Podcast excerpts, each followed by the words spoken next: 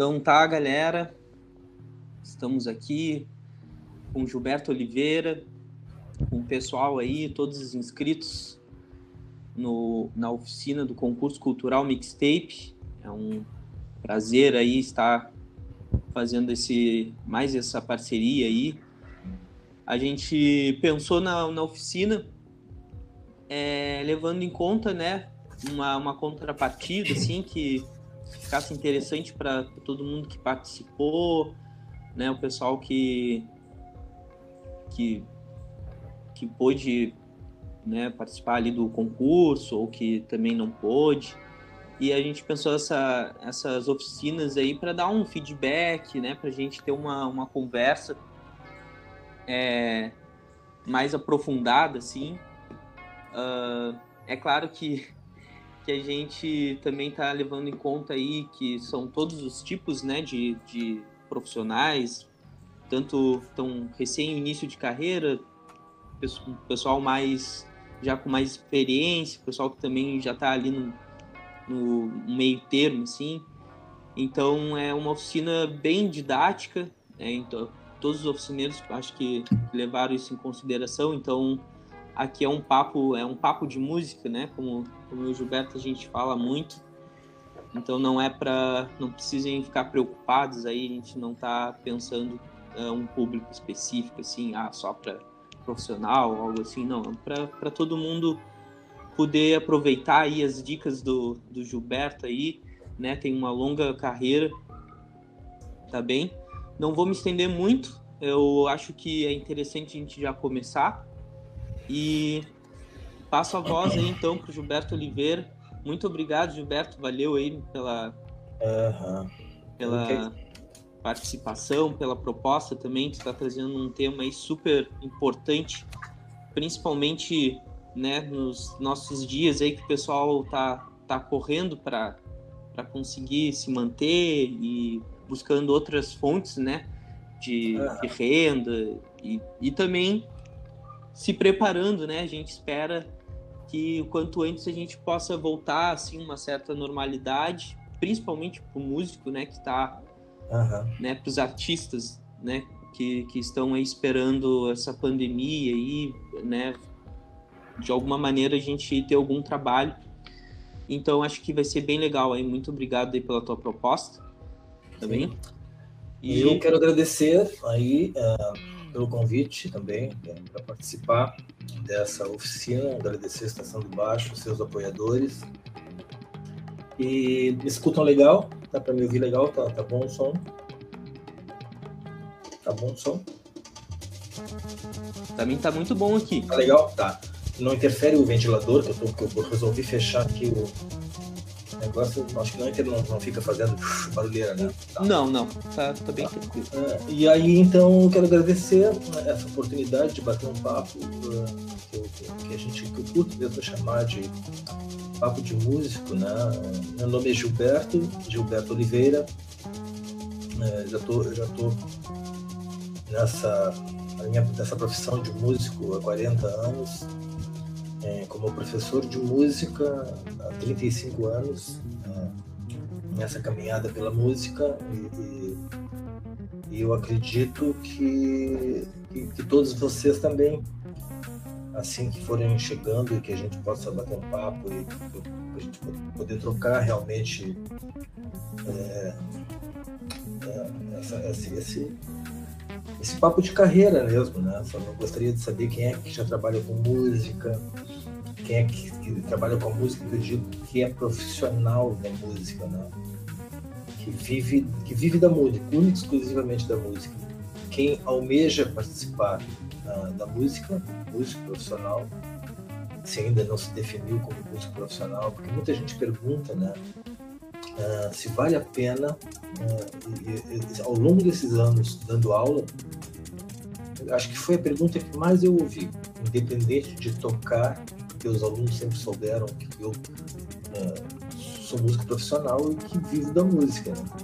Então, a pergunta que sempre rola, o que mais rola, assim, independente de estar aprendendo a tocar o instrumento, de já, já estar tocando legal, tudo, é, a, a, pergunta que rola sempre é essa, se vale a pena ser um músico.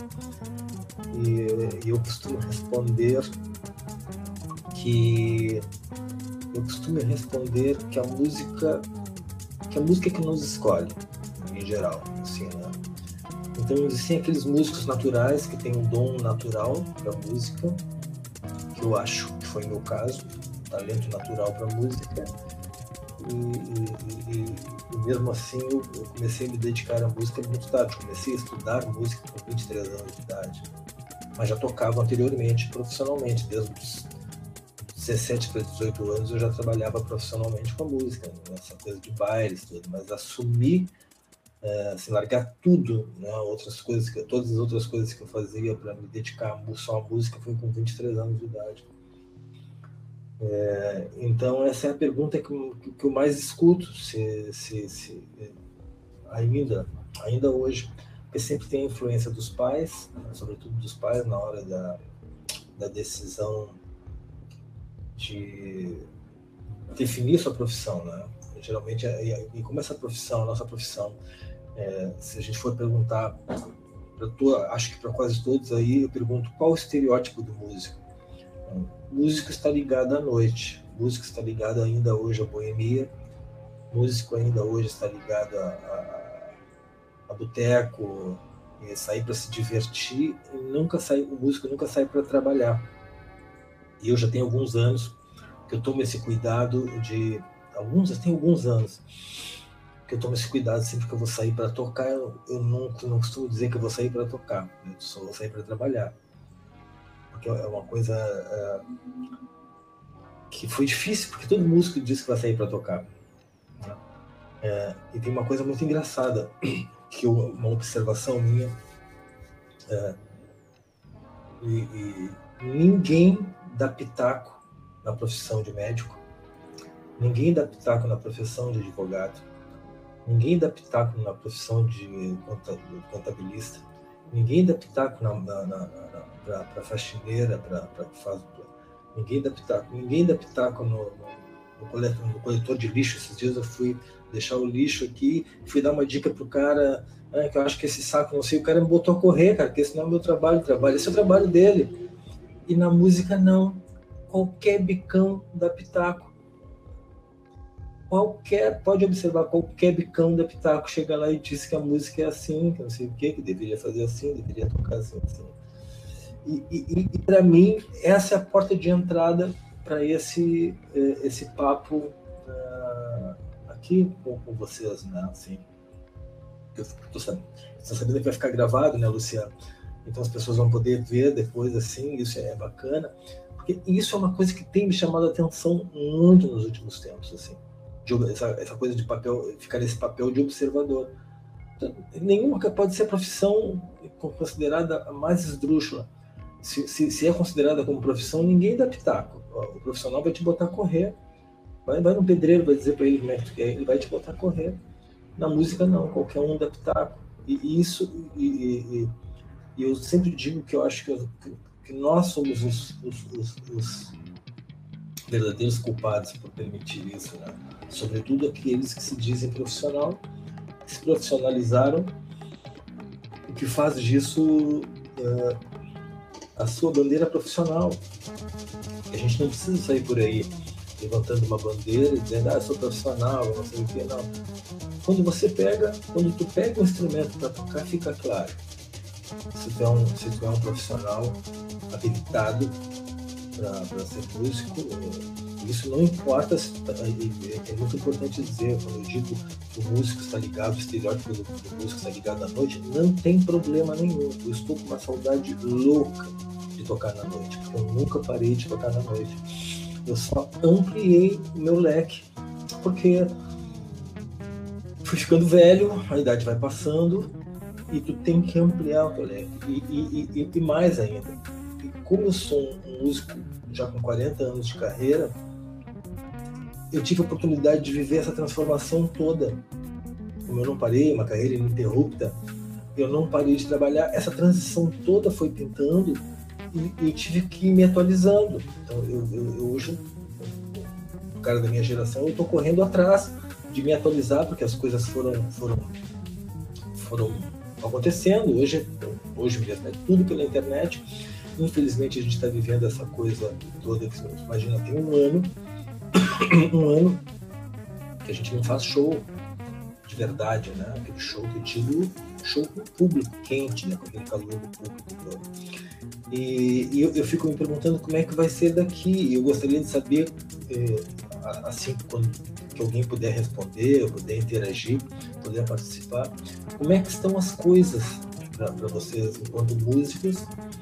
É, porque deu para ver que agora, para quem é músico profissional, a coisa fechou o cerco. Sempre os, os instrumentos sempre foram caros e agora ficaram mais caros ainda. Né? Qualquer pessoa queira, eu, eu agora estou tentando adquirir coisas assim, né? investir, e assim é, é de desistir. Tipo, acho que eu vou continuar com, com o set que eu tenho e dentro, aos, aos poucos eu vou. Então já começa por aí. O músico já passa uma. É, o músico já passa uma grande dificuldade é, para escolher ser músico. Eu vou ser, escolher ser músico. E depois vem a grande dificuldade, que é essa coisa: comprar um equipamento. Né? Que, que, eu quero ser músico profissional e, e não necessariamente tem que ser. Eu estou falando de músico, aparentemente, eu sou, eu sou, das cordas, mas não necessariamente das cordas. Né? Isso, isso pode ser. Você vai pegar um, trabalha com música eletrônica, ele vai ter que comprar um equipamento uh, para trabalhar na, sua profissão. Então, mas como a gente está falando da, da, da, profissão músico, né? E então é, é tem essa coisa do, do, do, do, de como o que eu quero com a música, que, que, é uma coisa que sempre quando as pessoas me perguntam vale a pena ser músico, eu sempre pergunto o que, o que tu queres com a música. E as pessoas tem uma coisa que eu sempre digo também é, para as pessoas, quando decidirem serem, ser, ser músicos, não confundir fama com sucesso. Eu tô, eu tô, eu tô na carreira há 40 anos e, e eu sei bem que eu escolhi ser um músico de sucesso. Eu não escolhi ser um músico famoso. Até porque eu acho que a fama é uma consequência natural é, e tem que ter consciência que a fama pode ser passageira. Essa, essa fama pode durar um ano, pode durar um mês, pode durar dez anos e depois tudo. A gente está cheio de artistas que foram famosos e, e que não suportaram hum, depois que a fama saiu da, da, da, da sua caminhada musical. Né? Então, tipo assim, então, eu escolhi ser um músico de sucesso. Então as pessoas confundem muito fama com sucesso. É, então, a, a, então nesse para mim isso já vem no começo da carreira. Exemplo, quando eu pergunto o que tu pensas fazer com a música, porque os pais em geral quando criam seus filhos, não sei, eu como há muitos anos, eu escutei muitas vezes, muitas vezes, é, é, que eu vou botar meu filho para aprender a tocar um instrumento, mas eu disse para ele que música não põe comida na mesa. Isso eu escutei muito de pais. Então, eu estou dizendo isso porque eu sou formador uh, de músico. Eu formo músicos também por ser professor. Né? E, e, uma outra coisa que eu ouvi muito também, assim, é, eu vou até depois estudar, mas eu não quero que ele seja música, é só para se divertir. É. Ah, tudo bem, né? Mas assim, os pais colocam seus filhos nas escolas de música, mas não querem que eles sejam músicos. Eles querem que sejam, os pais querem que, que os seus filhos sejam muitas vezes qualquer outra profissão que, que, que, sejam, que seja considerada como profissão. E a nossa profissão não é ainda, infelizmente, por incrível que pareça, não é só a nível de Brasil, é a nível de mundo. Não é, eu digo para o cidadão comum, né? Que a gente se, a gente se espelha sempre nos nossos ídolos que tiveram uma carreira que, que, que tiveram, não, não é nem sucesso, é, é que tiveram uma aparição para o mundo. E, e, essa coisa de aparição para o mundo que a gente tem é, é uma aparição para nós aqui na América Latina, ou música que aparece nos Estados Unidos, mas de mundo não tem nada. Porque esses artistas não fazem sucesso na Rússia, não fazem sucesso na Índia, não fazem sucesso na. Tem muito. Cara, o mundo, quando a gente fala, ah, fulano fez sucesso, falando no mundo. Não. Muitos músicos, muita música, muitos músicos da música americana, porque a gente idolatra, fizeram sua carreira é, e, chegou para nós aqui. Não, não, é um artista que fez sucesso no mundo. Assim, muitos países não, não têm, esses artistas não têm penetração em outras culturas, muitas vezes. Assim. Um ou outro artista, sim. Assim como nós temos os nossos artistas brasileiros que tiveram penetração em várias outras culturas, né? compositores, uh, a gente pega um, compositores nossos brasileiros, o Toninho Horta, que teve uma penetração em, várias culturas com a sua música, Ivan Lins, que é um compositor brasileiro que teve uma penetração em outras culturas reconhecido em outros países mesmo, assim. Mas em geral não é uma, ah, o cara é conhecido no mundo todo. Não, não é isso. Então acho que primeiro essa coisa de filmar fácil, assim. É, o que, tu queres ser? Realmente escolher um instrumento, por exemplo. Eu escolhi é, logo no começo, é, eu nem sabia que isso era ser multi-instrumentista. Multi a necessidade me levou a tocar outros instrumentos. Eu venho do violão, uma família que já, já tinha músicos em casa, né? meu irmão e os encontros musicais eram na minha casa. E logo em seguida, quando eu comecei a mexer com um, um instrumento, logo em seguida pintou uma jogada para tocar cavaquinho, não tinha ninguém para tocar, eu peguei e toquei. Quando pintou alguma coisa que na banda não tinha baixista, eu fui lá e peguei e toquei, porque ah, é só pegar e sair tocando, é igual o violão. E... Então, naturalmente eu entrei nisso. E a guitarra elétrica entrou para mim quando eu comecei com os bailes. Daí logo em seguida, depois de começar a apresentar, ah, apresentar para você o multi-instrumentista fulano de tal. Eu mexo com vários instrumentos, mas em geral o músico escolhe um instrumento e vai se dedicar àquele instrumento, assim, ou então flertar com outras, com outros instrumentos que não sejam o, o, o, o escolhido, né? Você é guitarrista, mas ele flerta com outros instrumentos e vai flertar com outros instrumentos que não seja da sua profissão, que eu acho pertinente tudo isso. Mas o que, o que vem na minha, na minha cabeça depois, sempre assim, é que todos esses instrumentos, é, eu acho que em geral, assim, todo músico, uma pessoa que decide ser músico, ela logo em seguida, por muito tempo a gente copia a sonoridade de outras pessoas, é comum, né? a gente copia, eu copiei os meus, os meus grandes ídolos foram, lá no começo da minha carreira, foram todos brasileiros. Né? Assim, guitarrista, essa coisa que que, tinha, que eu tinha acesso. Então eu copiei tudo. Então a gente copiava, eu copiava tudo de, das pessoas que eu tinha até conseguir chegar no meu som, na minha sonoridade. Até chegar na minha sonoridade eu não tinha um instrumento de qualidade.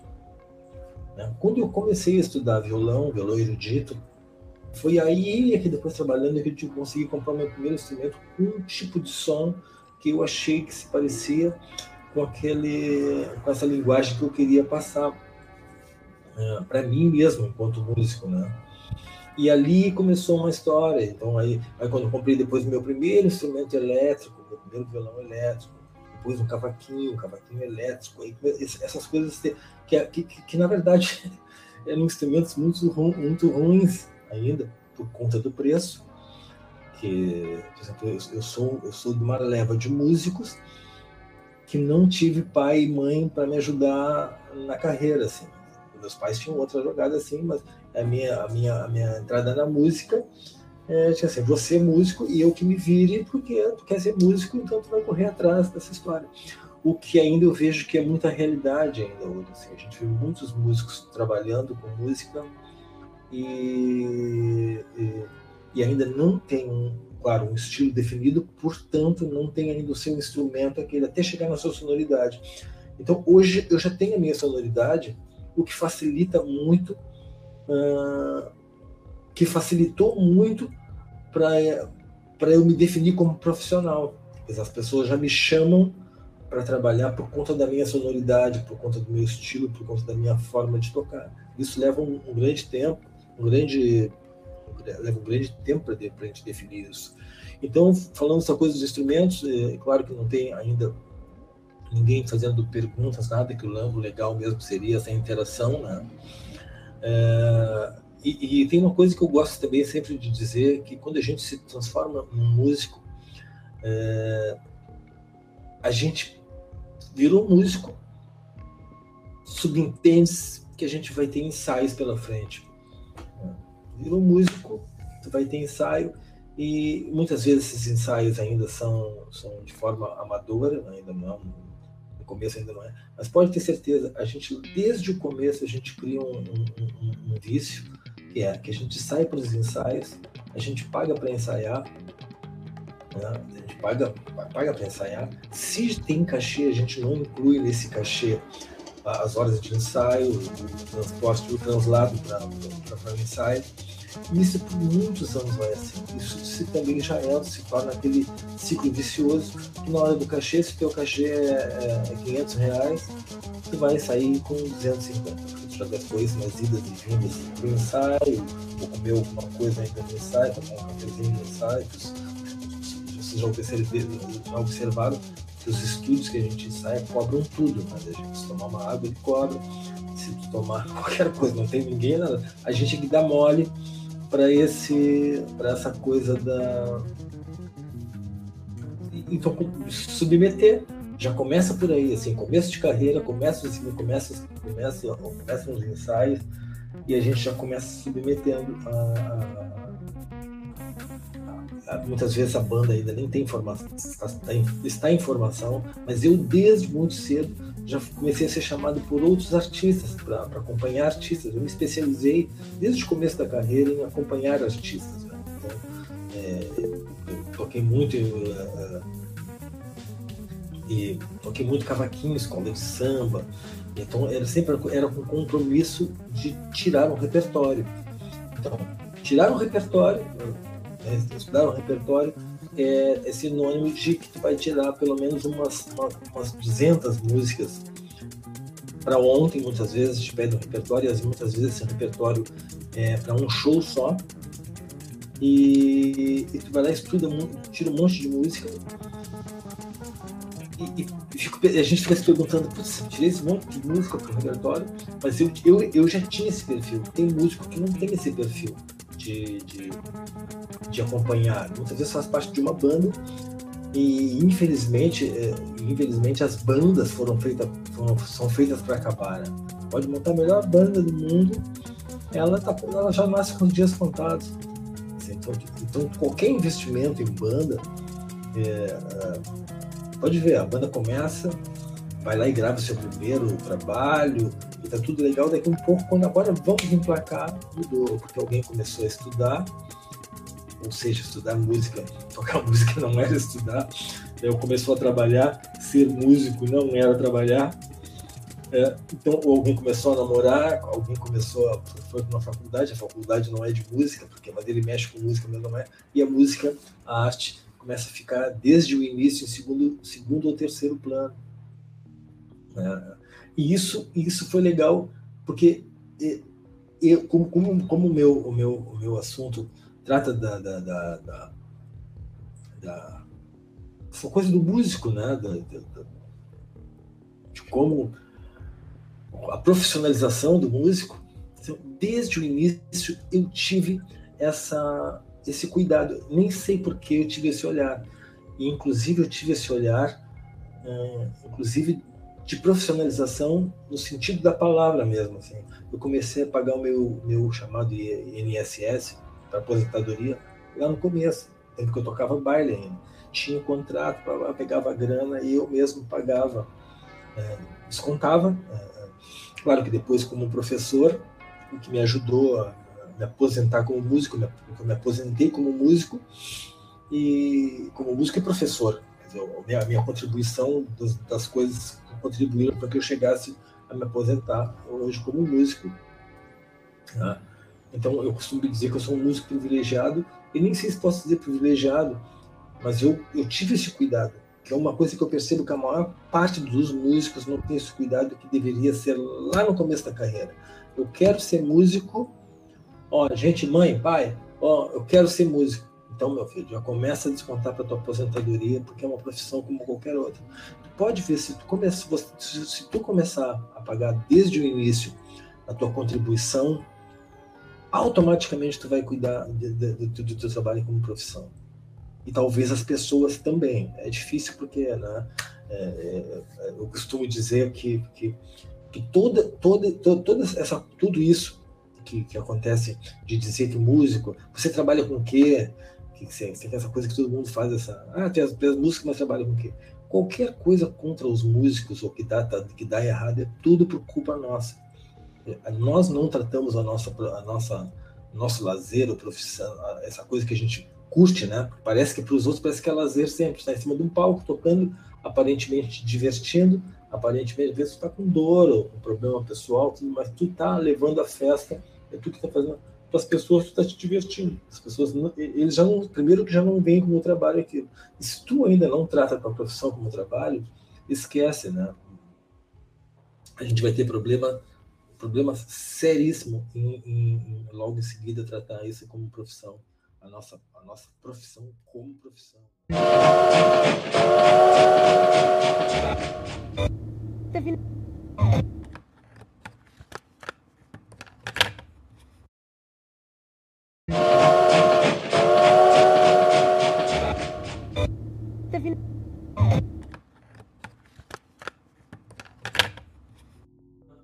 lugares especiais que eu toquei, eu adorava muito tocar na minha cidade, Rio Grande os lugares especiais começaram lá, porque eu toquei em lugares especialistas, lugares em que eu, que eu chegava para tocar e as pessoas faziam silêncio, silêncio que vai começar a música.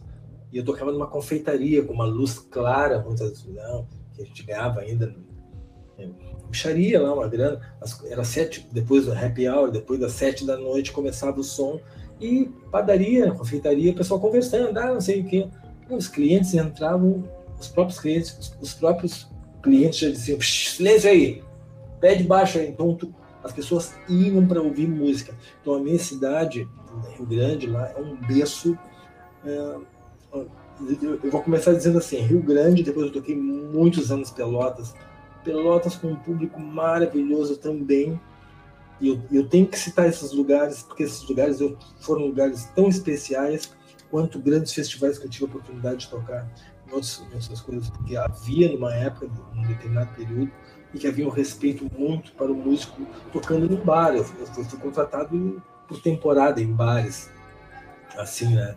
E eu sempre fui tratado essa época, sobretudo essa época, anos 80, que foi quando eu comecei mesmo, né, todos os anos 80, até o meio dos anos 90, os músicos eram tratados como profissionais, pelo menos pelo público, né? assim, ouvir um repertório. E hoje, coisa que tu toca e é difícil. Na verdade, hoje a gente tem que se impor com o público ou com volume uh, ou de alguma forma para poder. Não, de uma época não.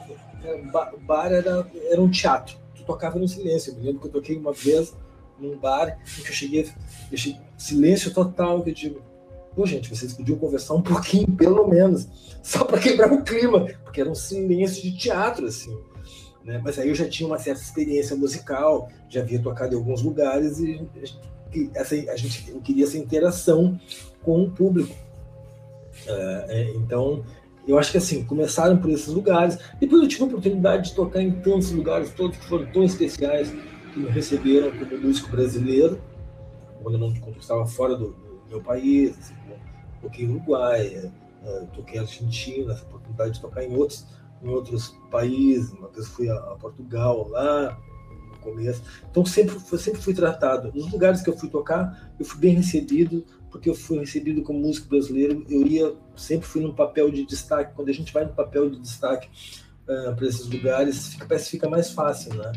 E, e é difícil quando tu vai para batalhar. Então eu nunca fui para batalhar. Eu era contratado para um festival, alguma coisa, chegava lá como, como uma certa atração. Uh, mas esses, acho assim, ó, lugar especial, eu não sei dizer. Eu sei dizer lugares, eu acho que eu sei dizer lugares que eu odiei tocar. Assim, assim, é mais fácil dizer os lugares que eu odiei, que eu toquei em alguns lugares. É, tanto, tanto em palco, assim, de coisas com desrespeito da música, que eu não quero nem, nem comentar. Mas, em geral, fica mais fácil dizer os que eu não gostei, porque eu gostei de todos os lugares. Assim, adorei quase todos os lugares que eu passei sempre fui muito bem respeitado pelo repertório, pelos profissionais que estavam no momento. Eu sempre tive isso, dificilmente eu tive um problema. Não lembro, na verdade, de ter tido um problema. Uh, uh, acho que, que alguns sim, mas por, um longo período, que eu acho que é um período, período de afirmação de um músico, é, todo músico quer se impor. Né? A gente porque é, é, isso é uma coisa que eu, que eu, que, eu, gosto de dizer também, acho que até anotei isso aqui.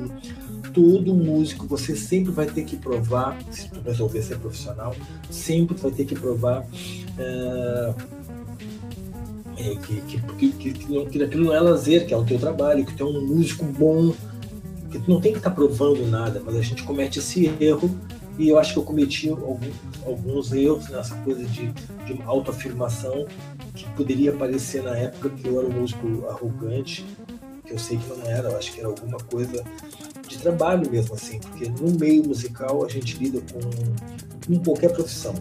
É, no meio musical a gente lida com bons profissionais, com maus profissionais, com pessoas boas, com pessoas mal intencionadas em qualquer lugar. Então eu penso que às vezes em algumas situações eu precisei me impor como músico, que não é uma coisa bonita. Não, na verdade eu não curto isso. Eu curto chegar e tocar, simplesmente tocar. E me preparei para isso que eu vou falar de mais alguns tópicos assim. Então, eu me preparei para ser um, bom músico, né? Para estar preparado, o músico tem que se ele optou por ser músico, ele tem que estar preparado para todas as situações que aparecerem na vida dele, né? independente de gênero, de estilo. Então, se ele resolveu ser músico, resolveu ser um guitarrista, um baixista, um baterista de blues, ele tem que ser bom naquilo. Eu optei por tocar várias, vários estilos, várias vertentes musicais por conta do trabalho mesmo, foi que foi pintando. Eu queria ser músico, pintou e eu estudei mesmo para poder assim. Mas eu percebo que, que o músico tem que estar tá sempre provando, sobretudo agora, nos últimos tempos, provando para um público que tu é merecedor de estar naquele bar, para tocar na praia. Eu fiz uma temporada uma vez em Capão da Canoa e que eu cheguei com meu repertório desses lugares assim que eu odiei tocar, né? Eu cheguei com meu repertório um ótimo repertório que tu bota qualquer público na mão, mas que o dono do bar entendia que ah, você toca legal, tu toca legal, não sei o quê, mas faz, vamos fazer um som do que está tocando agora. Cara, vou te, vou te tocar tudo que está tocando agora que vai ser sucesso no bar. E realmente foi, mas sempre tinha essa coisa de tocar a música da moda. E, e, e eu toquei na minha vida muito música da moda. E depois chegou uma hora que eu aconselho a todo músico assim que der, aprender a dizer não para algumas coisas. Aparentemente, as portas se fecham primeiro momento, mas logo em seguida tu começa a ter um trabalho com mais qualidade. As pessoas começam a dizer, ah, fulano, não sei o quê, não chamo mais ele, mas outras pessoas vão te chamar pela tua seriedade e pela, pela pelo teu profissionalismo. Né? Então, Ô, Gilberto. Época... Opa! Pode, pode, desculpa, pode uh, finalizar. Não, não, esse, esse foi um dos bares que, que, que, aconteceu recentemente que eu odiei tocar, que me chamaram para uma outra temporada. Eu digo, cara, bicho, eu não vou, os donos do bar, não vou, porque. É, primeiro que virou uma moda hoje, né? Coisa que não tinha no começo, lá no meu começo. E eu acho que se tem músicos aqui ouvindo, que já trabalharam com música, que trabalham assim, a gente chegar no lugar para tocar num bar, um restaurante, alguma coisa do tipo, tem três, quatro TVs ligadas, né? Então, quando eu chego assim, eu já pego, olho assim, ó, vai ter televisão? Não, boa noite. Não, eu digo do boa noite e vou embora. Eu já digo não de cara. Ah, fico duro, né? Eu achei que acontecer de ficar duro, não sei. O cara, não, não, toca, toca que a gente desliga a TV. Mas, em geral, os músicos não fazem isso. Os músicos vão lá e se submetem, né? Eu quero aproveitar para fazer uma, uma. Eu tenho uma pergunta aqui para ti que eu fiquei curioso, mas eu vou fazer a pergunta aqui da Lua Isa se eu estiver pronunciando errado, desculpe. É, mas ela tem uma pergunta aqui, ela tem duas perguntas. É, eu gostaria de saber uma dica para um músico gravar uma música sem muitos recursos financeiros. Acho que essa, ah. essa é uma, uma das perguntas dela. E vou te fazer a outra aqui. Ela falou, né? Tô falando ela aqui, mas é, a pessoa falou e também sobre a escolha da música certa para um EP. Temos uma banda e gostaria de gravar. Uh, temos várias músicas boas, mas não, uh, mas não tem grana para gravar um disco. Então, uh, escolher uma música para lançar. Né? Então, ela tem um EP, e mas aí quer escolher as músicas, né? Como é que tu resolve essa, esse tipo de situação, assim? Não te, né, pensando ali num, naquele momento que a gente está um pouco mais sem dinheiro, sem condições é. de tem que escolher é. música. Como é que tu faz é. do repertório? Eu, eu, eu, vou, eu vou te responder assim, ó, por mim. Eu, eu, eu, tenho, eu tenho ajudado muita gente ultimamente nesse, nesse sentido, nesse aspecto. As pessoas realmente pedem, né? Eu, eu sou muito fácil de dizer sim ainda para algumas coisas quando eu acredito. Né? Tipo assim, as pessoas pedem. Agora, esses dias mesmo apareceu uma cantora também, quase na mesma situação, querendo lançar uma. querendo lançar 10 músicas. Eu disse para ela, não, lança uma música. Porque tá nessa, nessa coisa agora da, da, música na internet, que pode lançar uma música, lançar um EP, ou, o que seja. A gente já não vai mais pro estúdio para gravar. Imagina se tá difícil gravar uma música, tu entrar pro estúdio para gravar 10 músicas. é, é totalmente inviável. Então, assim, eu não sei qual a, tua relação com colegas músicos. Mas sempre tem alguém disposto a dar uma força uh, a produzir o primeiro trabalho. É, eu produzo para ti o primeiro, não te cobro nada e vou te cobrar a partir, a partir daí. E as pessoas têm um grande problema de falar de grana. O nosso meio musical tem um problema muito sério de falar de grana. Ah, quanto é que tu me cobra? Não, às vezes eu te produzo de graça porque eu também preciso mostrar o meu trabalho para alguém. Ah, isso é uma coisa que que, que, que, vai acompanhar, eu acho que os músicos por muito tempo ainda. Sobretudo os músicos que estão nessa caminhada que, entre aspas, não estouraram o sistema musical. A gente continua tendo que mostrar o tempo todo que é capaz, que é capaz de produzir, de fazer alguma coisa. Então, eu não sei de onde tu horas, tudo, mas deve ter alguém no teu ciclo de, de, de amizade, teu ciclo de amizade, que deve trabalhar com isso tudo e que possa ter arranjado a música. Não sei se a música já é arranjada. É muito importante isso. Assim. Tem a música, tu é afim de gravar, essa música já tem um arranjo. Assim, se ela tem um arranjo, que estilo tu queres trabalhar esse arranjo? Para que tipo de público? E, e olha que eu não sou a melhor pessoa para falar isso, porque é, eu vim de uma geração, cara, que eu, eu penso sempre com o coração, eu nunca penso com, com, como negócio, né? Eu sempre boto o coração na frente e, é um terror, assim, assim como eu sou. E tem gente que é muito fria, digo assim, não, eu cobro tanto, é fazer assim, assim, assim, assim, assim, assim. Mas eu acredito assim, ó, tu deve ter um, teu ciclo de amizade deve ter alguém que tem um home studio em casa que seja possível gravar. Então faz essa pergunta para ti. Tu queres gravar tua música? Tu acredita que a tua música tem qualidade? Então grava. Mas é importante tu saber.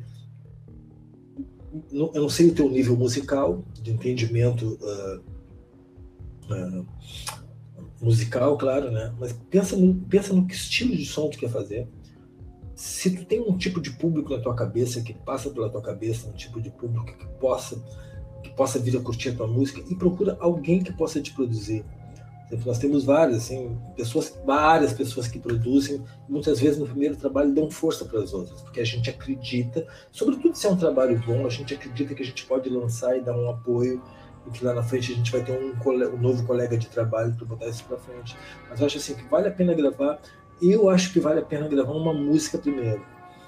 E aí sim, depois que tiver uma música bem produzida, bem gravada, e, e, e eu tenho produzido muita coisa assim em casa, muitas coisas com bom resultado, né?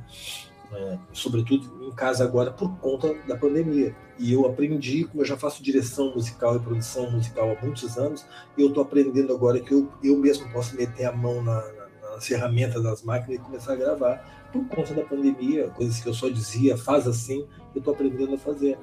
Então, eu acho que eu torno a te dizer isso. Deve ter alguém no teu ciclo de amizades na música que possa te ajudar a isso. Ou então tu pega assim, ó, tem Gilberto Oliveira aí, para mandar um som pro Gilberto, ó, escuta meu som, vê o que tu acha aí, tu me dá uma força, assim, assim, ó. Mas aí na tua segunda música eu vou te cobrar para tu fazer o trabalho, que até na verdade para tu, eu sei porque eu sou músico e muito, muita gente presta serviço para mim. Cara, é a primeira coisa que eu falo em grana, geralmente. Né? E as pessoas, nós temos muito pudor. A grana, para quanto é que eu vou cobrar? Quanto é que a gente fala nisso? Não fala em grana. E pedir, não custa nada pedir. Eu pedi para grandes músicos participar do meu disco e todos eles participaram. Muitos não me cobraram nada, porque eu fui pedir. A gente vai lá e pede, né? Vai lá e pede. Se tu, se tu acredita que tu tem um trabalho e que esse trabalho, que a gente vive sonhando, né? Ah, fazer minha música, não sei o quê. Se, se a tua música ainda não está com qualidade, alguém pode tipo, te ajudar uh, a produzir isso. Aí se ela não está com a qualidade X que tu quer, porque tu deve te inspirar em algum artista, tu deve saber como tu gostaria. Pelo menos isso a gente consegue dizer. E talvez tu seja uh, musicista, né? É... Acho que é mais ou menos por aí. Muito legal, Gilberto. Eu, tô, eu, eu queria te fazer uma pergunta, porque hum? é, tem, tem um pouco relação assim com, com a minha, minha trajetória, que quando eu comecei eu sentia muita falta assim de ter uma, uma certa uh, um direcionamento, sabe? Porque eu, eu aprendi com a experiência e aprendi todos os todas as mazelas ali é, né, pegando todos os vícios, né, e também essa coisa de, de tocar na noite, assim, e, e, e, também sempre beirava uma coisa meio descompromissada, ou a gente não cobrava muito bem, ou fazia uma parceria ali com, com o cara, com o dono do bar, né, e tudo mais. E até eu entrei na universidade para me profissionalizar porque eu sentia falta de me, uh, me, me, posicionar melhor, assim. E uhum. foi a, a saída que eu achei para, ah, não, vou ser profissional, aí eu faço uma faculdade, sabe? E hoje em dia eu acho que, que na verdade, para ser profissional não necessariamente precisa fazer uma faculdade. Uhum. E, e aí eu queria te perguntar é, se tu teve alguém, assim, uh, que, que em algum momento outro te disse, bah, Gilberto, não faz isso aí, ou faz isso aqui. Se tivesse, tu teve alguém para te direcionar, ou, ou foi na experiência mesmo, assim, agora tu, olhando para trás, tu, tu percebe isso, ou tu né? A gente se inspira em grandes músicos, mas a gente não sabe como esse músico profissionalmente, como é, é que ele faz negócio, como é que é, é. isso. Tu teve oportunidade? Eu vou, eu, é, assim, eu vou começar te perguntando, te respondendo essa coisa da do, o que te o que fez tu te firmar como músico é, foi fazer faculdade. E é importante dizer sempre, eu gosto de dizer, isso é minha opinião né, pessoal, a faculdade não forma músico. O músico vem pronto. Ele já vem com aquela coisinha ali, você músico. A faculdade te dá um título. Ela é muito boa se tu resolveres é, trabalhar como, tipo, em produção, ou se tu quer ser, querer ser professor, mas ela não, ela não vai te transformar no melhor músico. Sobretudo uh, se tu, agora como tem essa coisa da música popular, então ela, vai te dar um título dependendo de, do lugar, porque uma coisa é tu te formar em música em Pelotas, em Rio Grande, em Porto Alegre, tu te formar em música em São Paulo já muda o cenário, Rio de Janeiro, porque dali tu já sai para o mercado. Se tu te formar em Berkeley, opa, aí tu já tu sabe que tá no cenário mundial. Tu te formou e tem um bom aluno, aí tu, aí tu tem um mercado, mas em geral não. A gente se forma no meu curso de música, é um curso técnico de música, mas eu estudei música muito a fundo, né, assim, numa época. Assim. Depois que eu comecei a estudar. Mas a minha geração, não, eu comecei estudando, eu comecei na esquina vendo os músicos tocarem. E logo em seguida eu, eu tinha muita musicalidade. Então eu, eu, cresci muito rápido todas as vezes que eu cheguei nos instrumentos, tudo. Então talvez eu não seja a melhor pessoa para dizer siga esse caminho não siga, porque eu botava a mão no instrumento e saía tocando em qualquer estilo, em qualquer tom, na hora eu não sabia nem porquê. Era uma facilidade que eu tinha. Né? E que por incrível que depois a gente estuda, a gente vai se engessando. E agora tem regras a seguir. Antes eu não tinha regras a seguir eu botava, vamos lá, e não sei o que, todo mundo achava maravilhoso, e eu mandava bala mesmo, assim, na época, né? Depois começam as regras, essa coisa da, da escola, né? Então, tem, tem regras, tudo. Mas, voltando à tua, tua pergunta, que era, é, eu acho que, que, que, essa dificuldade que tu tivesse, e, e, eu te pergunto, essa dificuldade te atrapalhou em algum momento? Para tu, tu, te definir como músico, não. Antes de fazer a faculdade? É, no, no começo eu, na, eu, assim, eu era tudo muito confuso para mim. Até eu, eu, nem enxergava o mercado, só, eu só sabia que tinha, eu, eu podia tocar num bar, podia tocar num festival, né? Podia, eu não, não, eu nem cogitava outras profissões também. Então, durante a, e eu te digo que até durante na faculdade isso foi um grande problema para mim porque eu, eu sentia que, que cada vez mais eu me afastava do que, do que realmente eu queria fazer, sabe? É, eu sentia que a universidade estava me levando para uma carreira acadêmica, que eu ia é? ter que ter pesquisador, que eu ia ter Sim. que dar aula, coisas assim, e eu tinha outras preocupações, e acho que até a metade, assim, da, da faculdade isso uh, me incomodou bastante, assim, até eu, eu mudar, assim, a minha cabeça e perceber, não, é, não é a faculdade que vai me dar isso que eu quero. Eu acho é, a faculdade é uma especialização, né? Que vai te dar, tu já é e tu te transforma. E, e, a, e, a, faculdade tem um valor enorme. Quando eu falei que ela não te transforma na música, eu não quis dizer que ela não é importante. É extremamente importante. Primeiro que se tu vai fazer faculdade, no caso música, tu vai estar envolvido com música o tempo todo. Só isso aí já vale, né? porque se, se, o aluno for esperto, ele está pegando todo todo movimento, tudo que está rolando em volta dele, ele tá, o aluno ou a aluna está absorvendo isso, né? o que é muito importante. Tem outro aluno não, que ele vai lá e faz o dele, lá estuda, não sei o que, tinha que fazer isso, não faz. Mas eu, certamente, o tempo que eu estudei, todos os cursos que eu fiz de música, né, eu aproveitei muito, porque eu observava muito, escutava muito, e eu já queria me envolver com outras pessoas, sempre fui muito disso.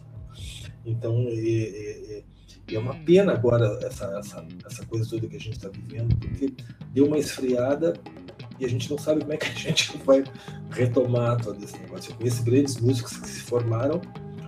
Eu conheço, eu conheço muitos músicos que se formaram em música e não, e não seguiram a carreira de música. Eu conheço muitos. Aí a minha pergunta sempre foi: por que tu fez a faculdade de música?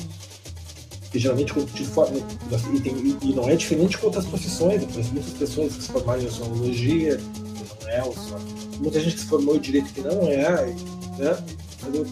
Mas eu conheço na música, parece que a música deveria ser diferente.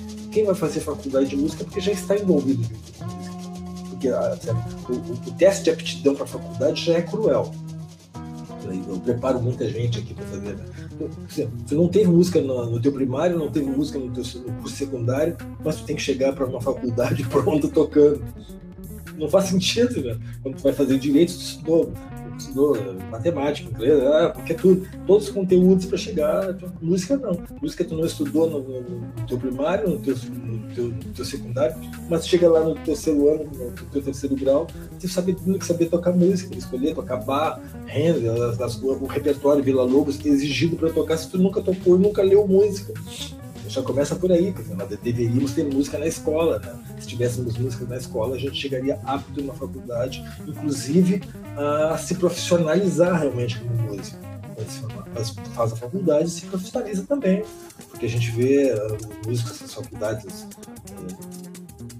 São Paulo tem muito isso, mas a gente vê muitos nas faculdades. As pessoas que escolhem fazer faculdade nos Estados Unidos, essas, outros países, saem dali músicos, embora professor. Frank Gambari se formou em música, ele é músico. Nelson Faria, aqui no Brasil, que estudou fora do país, se formou em música, sim, mas ele se formou em música, ele é professor e músico. Então, por, por conta da faculdade, a, a, acelerou o processo musical dele também. Né? E eu entendo essa tua coisa que a gente fica mesmo por um bom, um bom período né, se perguntando se, se, será que botar o pé. Eu, eu, eu botava o pé no, no bar porque era o que tinha na época. Porque assim, assim logo que apareceu uma brecha para estudar música, eu fui estudar música. Né? E estudar música é muito importante por um aspecto. Ou tu estuda música de forma acadêmica, o outro estuda música de forma uh, intuitiva. Né? Essa, eu, a música para mim começou de, de, forma intuitiva. O músico que estuda de forma intuitiva, ele estuda muitas vezes mais da, do que a pessoa que está no, numa, no, no, na, na, academia da música, né? ali estudando tal, de maneira formal. É, porque ele vai fazer a volta da quadra duas, três vezes para chegar naquele aquele conteúdo que ele vai aprender, às vezes, em, um ano. Então é, sof é, sofrido, né? Mas eu fazia essa loucura, eu estudava muito. Até que um dia eu teve meu primeiro professor, meu primeiro professor, eu já cheguei na segunda aula tocando tudo. Eu, saía, eu saía devorando. E ele viu que eu tinha talento, já me botou para o terceiro ano para fazer um teste, eu devorei aquilo tudo. Mas é porque eu já sabia que eu queria ser músico. Eu já sabia que eu queria ser músico. Se estudasse ou não, eu ia ser músico de qualquer jeito Eu larguei uma outra profissão, eu trabalhava em outra coisa, eu larguei porque eu queria ser músico. Né? Então, assim, em nenhum momento eu pestanejei.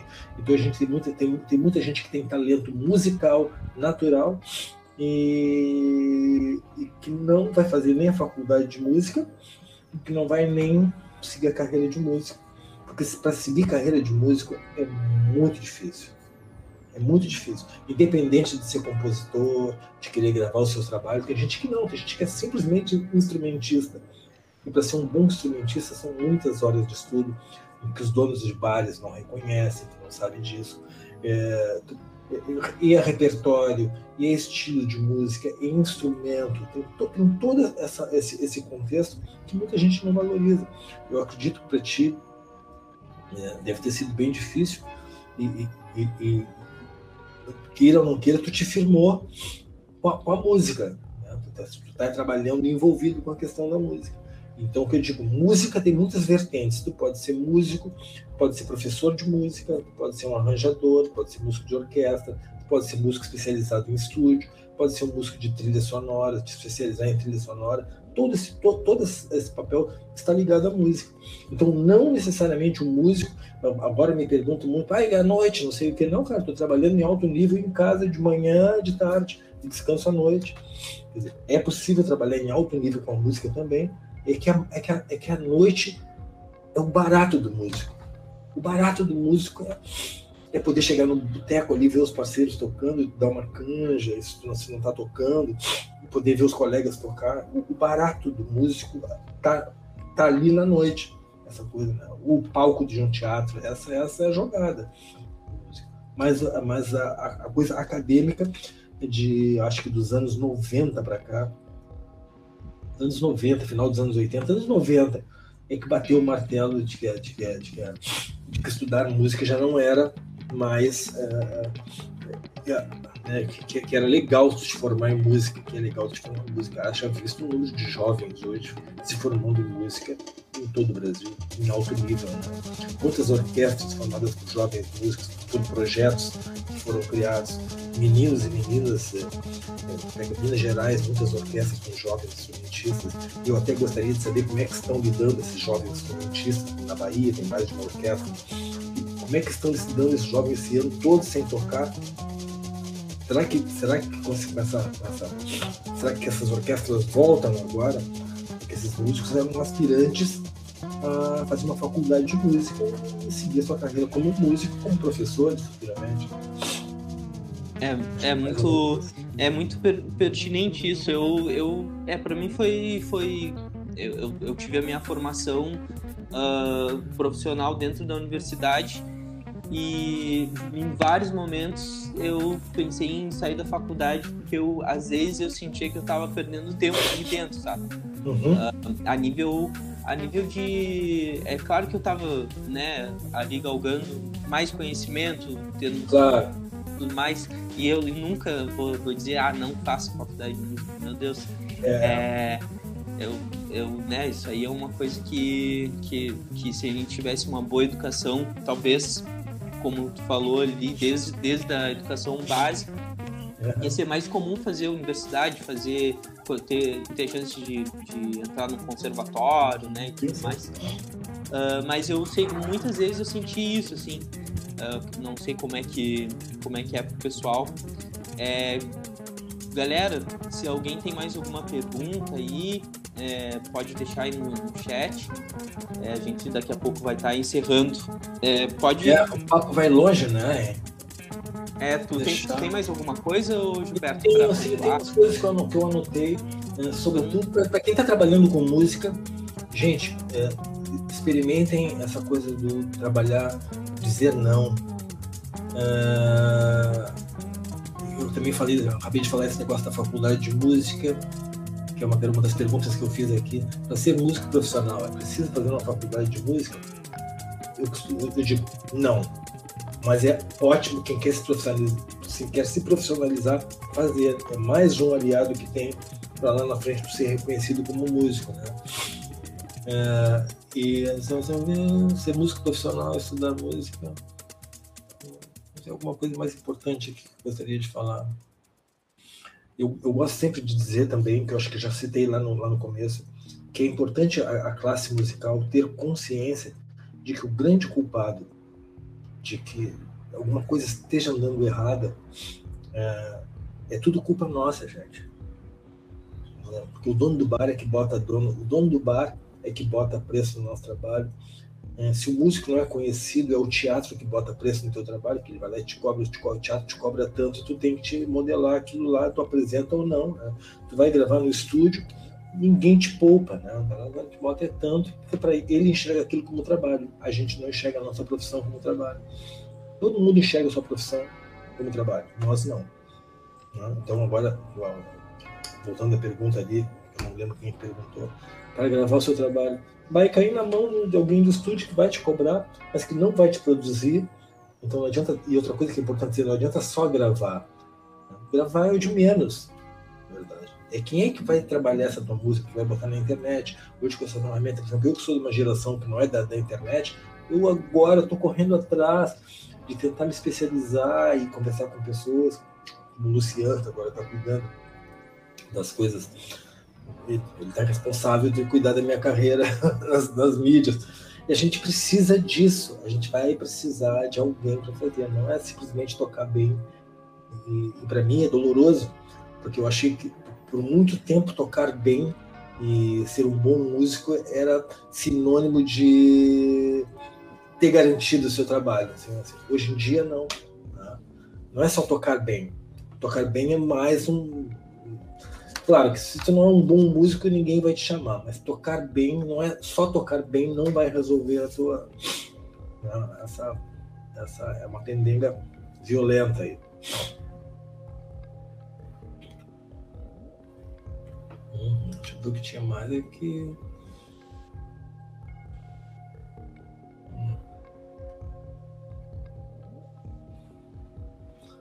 É, é importante dizer também que, que, que é, que é para quem quer seguir na carreira de músico, e eu tenho certeza que depois as pessoas vendo o vídeo, uh, as pessoas que tiverem tempo para assistir, tudo assim, as pessoas vão se perguntar se eu quero. Eu tive muitos alunos que se formaram em outras profissões e eu fui o culpado de, de, de interagir, de, de, de, forçar a barra ali para falar com os pais. Não sei o que ele quer ser músico e, e mexer meus pauzinhos naquela coisa toda de chamar para tocar nos meus shows ou, ou indicar para fazer shows. Né? Tem todo uma menina lá, eu indicava, botava ele numa fria e os pais realmente diziam, ah, ele tem realmente jeito, vai assistir o filho tocar e ver que ele quer ser músico mesmo, assim, né?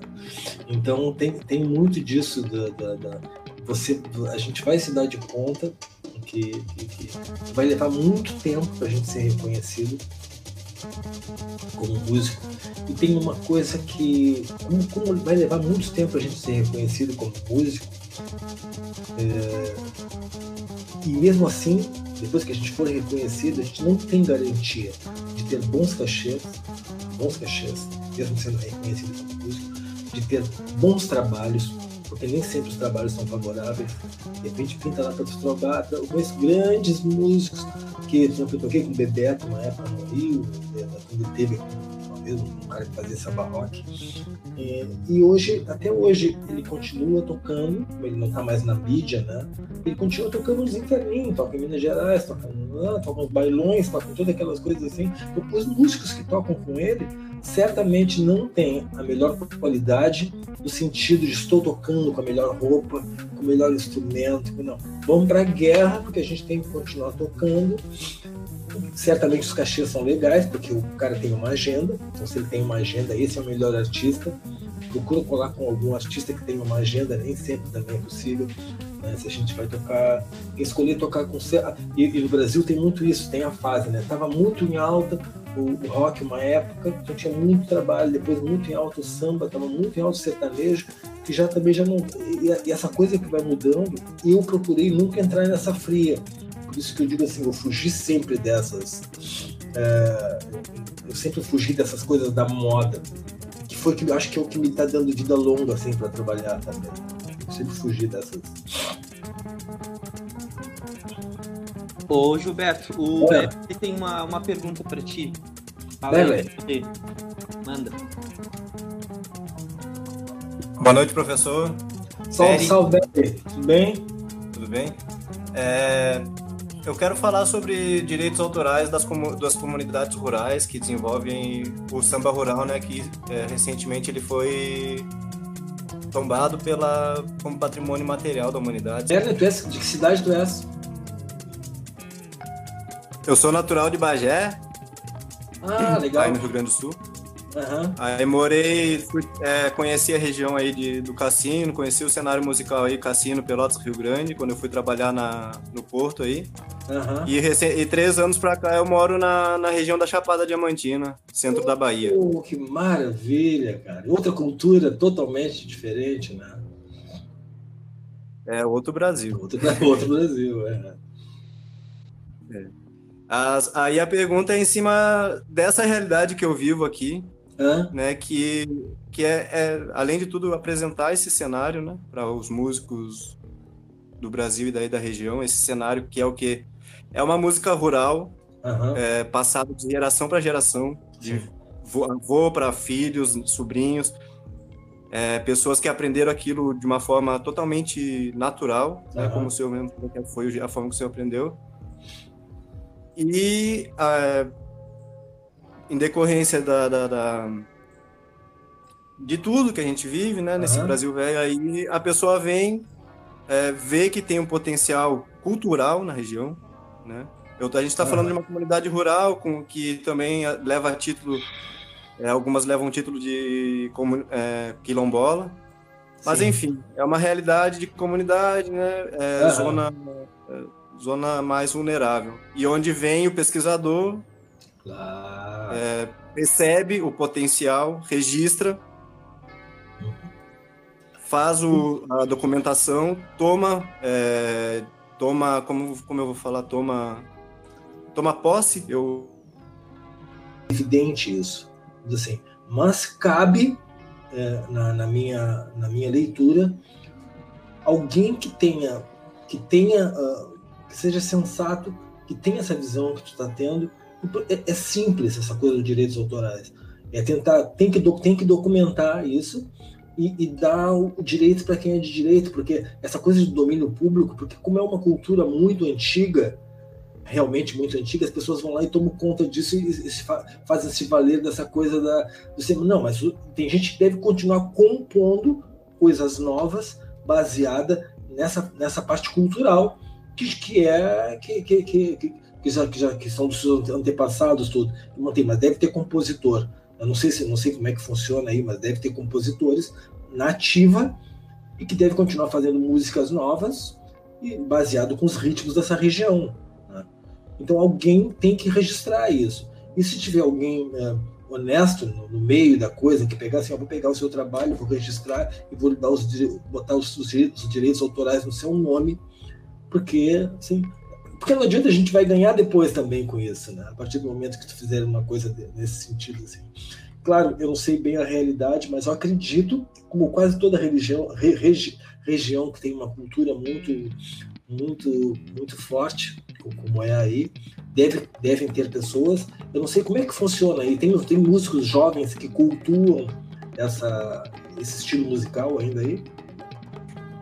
Tem sim, tem músicos desde que é, tem meninos que compõem é, capoeira, música de capoeira. É, então. Tem compositores de forró também, né? Mas, é, mas fica também segregado para os mais antigos em certo ponto, porque existem instituições que, que tomam conta de fato que é. tomam conta e vai levando, vai levando só para um lado, vai levando só para um lado, valorizando e é, levando esse esse termo da, quando eu já fiz que, perguntas, questionamentos assim bem bem bem informal no caso, uhum. pessoas que eu conheci sobre como é que era essa essa história de domínio público, eles falaram isso aí, ah, é uma são muitas gerações, só que até onde a gente sabe são tem que ter são três gerações, né, que tem que É, isso, é para poder tem, tem toda essa história. Então sempre é isso, Mas... é, a instituição vai lá, toma, oh, desculpa, mas a instituição tem... vai lá, sim, toma sim, o, o, o, direito, né? E, e fica por isso mesmo. É, eu acho até que o Luciano pode me ajudar no, no, que eu vou te dizer agora. Assim, mas se existe compositor novo que está compondo baseado na cultura dessa região, isso é composição nova. Embora ainda seja ligada à capoeira que, que, que, tem muita coisa da capoeira ligada ao domínio público, mas se eu sou um compositor, eu sou um aluno de capoeira, eu compus alguma coisa nova, tu vai lá e registra a tua obra, que essa obra é tua, que amanhã ou depois ela vai ser lá na frente tem, tem que induzir essa turma toda, se tu convive com uma turma de compositores, assim, pegar e registrar. E registrar nada mais é, tem, tem pessoas muitas vezes é legal eu acho, eu gosto assim, né? É possível registrar sem a partitura, mas eu acho que tem uma coisa que tu bate o martelo. Faz a partitura da, da obra, alguém que escreva, né? A, a, obra vai lá e tem uma, registra na Escola Nacional de Música, que aí não tem como dar errado. Ele pode registrar por outros, outras formas, né, Luciano, de registro e tudo, mas quando se trata de uma obra, de uma região cultural, não é só uma música em si que tu quer manter, vale a pena lá registrar fazer a partitura, isso é uma coisa tão simples, tem tanta gente que faz isso, né? Uma coisa de lá, pega assim, senta do lado da pessoa, a pessoa pode mandar uma gravação no celular hoje, e quem trabalha com isso, eu agora mesmo fiz com uma senhora ontem, antes de ontem, ela me mandou cantando do jeito dela, e eu deduzi a melodia, mandei para ela, ela disse que era aquilo ali mesmo, faltavam duas notas que estavam erradas, eu fui lá corrigir, mandei para ela, então já mandei a partitura hoje, ela vai registrar na escola, na, na escola, que ela prefere registrar na Biblioteca Nacional. E eu acho que isso tem que ser feito. É sempre uma forma, porque senão vai ficar sempre naquela história do eu fiz, eu disse, mas é minha, e os aproveitadores. Eu, eu imagino que numa região que a cultura é, é fortíssima aí, assim, né, de não deixar morrer, acho que é um dos poucos desses lugares aí não deixa morrer, e muita gente aproveitadora. Né? É, é uma pena, porque são grandes compositores que compõem mediante a, a, essa cultura. Eu acho que é isso. É, eu acredito que, que essa, essa situação é, para quem, quem desconhece e para quem conhece, bah, é, é fatal, né? É, e obra é uma é obra de vida, né? Então, se o pai passou pro filho, né, e depois o filho passou pro seu filho, tal, aquilo ali é daquela família ali, se ela não registrou, e aí chega alguém que tem conhecimento e mal intencionado, vai lá, registra no seu nome, imagina, sabe?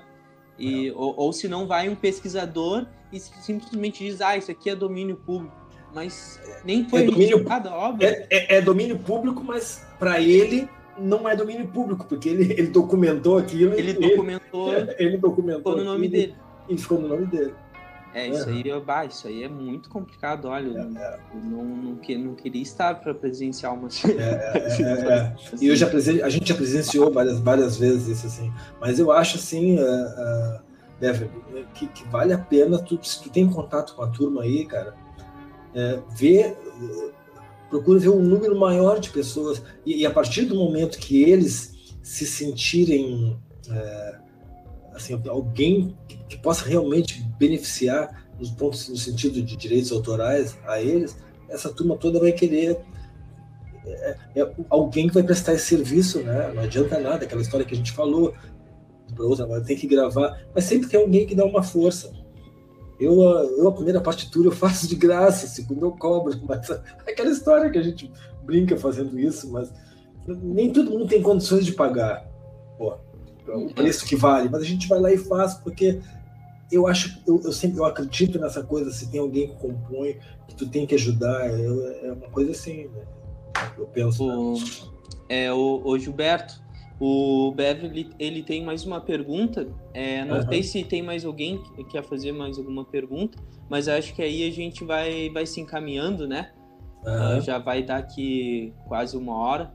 Uh, eu acho que é, que é interessante. Aí o Beverly faz a tua pergunta aí. Nesse meio tempo, o pessoal quiser mandar mais uma pergunta, senão a gente vai para o encerramento, beleza? beleza? Obrigado, professor. Aí é, em cima dessa situação mesmo, aí eu como compositor e escritor, né, em cima de um projeto autoral que eu estou desenvolvendo aqui em cima, uhum. essa vivência que eu tenho, né, de ouvir os sambas, o forró e ter uma, uma convivência próxima e querer também trabalhar com paisagem sonora e é uma região onde tem um Pantanal que eu quero é, captar umas, umas imagens, é, uns fonogramas no caso da de pássaros, folhagens, né, rio, tudo bacana, isso. Cara. como que eu deveria me comportar, como que eu devo me comportar nessa situação de direitos autorais, entendeu? É, como que eu, que eu, que eu, deveria me comportar em cima disso, é, não deixar nenhum, nenhuma falha social, vamos dizer assim, não deixar nenhuma falha para ninguém é, que eu peguei a, aquela cultura e aí joguei para cima do, do, meu material de composição. Sim, cara, uma... e também apresentar é, esse projeto. O, o, o, teu material de composição é teu, se tu compôs é teu. Então, isso não adianta. E, e, embora tu esteja te baseando na cultura de uma região que não é a tua, mas o material de composição é teu, é teu porque tu foi aí e, e, e, e te inseriu nesse contexto cultural. E tu absorveu. Isso é uma coisa natural.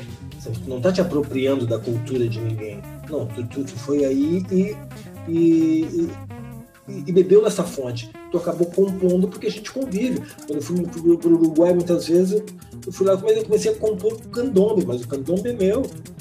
Então, na verdade, a música é minha. Então, eu acho que vale a pena, sobretudo na parte ligada à música, procura registrar, e é muito importante essa coisa de, de ter a, a, melodia, a partitura. É, isso é uma coisa que tu pode cantarolar no celular, da maneira como tu canta. É, e eu não sei se as músicas, se as músicas que tu tem já foram musicadas, já foram arranjadas. Não, por enquanto tu tem tudo na tua cabeça. Tá no processo. É, quando eu tava aí no cassino, em Rio Grande, eu tinha uma. Fiz umas oficinas na FUG ali com, uhum. com o Dionísio, com o Luquinhas. Ah, que legal. Também que com legal. o Luciano, agora recentemente a gente mantém os contatos também. Que bacana, que bacana, que bacana. E aí tá no processo, mas ainda não tenho a capacidade de passar para partitura, né? E aí tô, tô, claro. no processo de, de, estudar, professor. E é isso, assim, Cara, levar, levar esse trabalho assim, ó, faz, faz, pega, pega o celular, grava e manda parceiros aqui, cara, manda. E tu vai ver que logo seguido te manda uma partitura e tu já. É porque é legal a primeira. É, é, o pontapé inicial tem que ser dado. Alguém tem que fazer a primeira vez, velho. Eu, eu tô te dizendo isso porque para mim fizeram isso. E, e fizeram isso e depois é uma, é uma coisa contínua, mas a gente tem que ver, cara, minha obra está aqui, ó, e hoje em dia com a tecnologia tu vai ouvir a tua obra e, tu, e, daqui a pouco tu vai tomar coragem, porque até então tu tem a tua obra e tu tá desconfiado de todo mundo, a gente desconfia mesmo, assim, né? Tu vai me mandar uma música, tu quer saber o que, que eu vou fazer com a tua música? Eu vou chegar, vou pegar ela, vou ganhar muita grana com ela, ou eu faço isso, ou eu te mando a partitura de volta e, e, e te faço negócio e tu vai ver que, que a gente fica sempre desconfiado. É impressionante o número de pessoas que não registram as suas obras. Essa senhora que eu fiz trabalho para ela agora, ela é uma grande compositora é uma grande compositora, a dificuldade que foi dela me passar a música dela, porque ela já foi roubada e ela acha que alguém vai roubar o trabalho dela. Porra, cara, foi uma dificuldade. E eu que simplesmente ela me mandou, eu só escrevi, mandei para ela, ela, ela emocionada ontem me dizendo, cara, é a minha música, eu tô ouvindo a minha música. Bom, depois a gente pode até partir pro arranjo, partir pro arranjo é outro papo esse não, a gente não quer saber. Mas pelo menos a sua obra está aqui. Isso aqui é a sua música, de verdade. Cara, e alguém tem tem muita gente no meio desconfiada e tem muita gente mal intencionada no meio. Realmente isso é, é doloroso porque a gente não sabe bem o que vai fazer.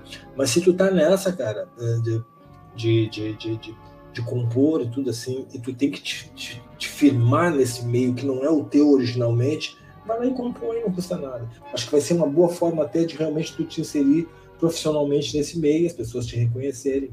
Ah, isso aqui é a obra do Beverly. Então, bom, acho que é por aí. Assim. Luísa, ela, ela propôs uh, para a gente fazer uma rodada de apresentação, acho bem legal. Então, seria é fundamental. É, muito é legal. É, tu quer começar, Luísa?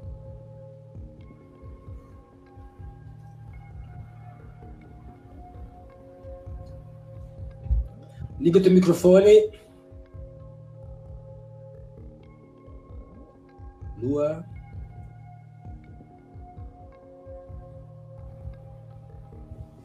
Tá me ouvindo, Lua? Ah, agora sim. Oi, tudo bem? Agora sim. Tudo ótimo. Sou Lua Pessoa. Né? Tem uma banda chamada Pássaro Amarelo, é, junto com a minha mãe. Né? Minha mãe fez 40 anos de carreira. Opa, ela tem três CDs gravados. Eu tenho 20 anos de carreira. Mas eu também tenho outras atividades artísticas. Viajei muito e deixei essa parte de gravação um pouco de lado, por conta das crianças, de filhos, e é difícil, é. né, para mãe. Para mulher é um pouco mais complicado ainda. Com certeza. Eu queria deixar isso aqui, né? Professor, o senhor deve saber que é difícil para mulher. É muito, é muito mais difícil para mulher. Muito mais difícil. Então, eu queria rapidamente só pedir aqui, galera, quem quiser nos seguir na nossa página Minha Panela Não Tem Tampa, certo? Lá tem nosso trabalho. E gostaria muito que vocês conhecessem, tá? Ah, Todos vocês estão aí, gente.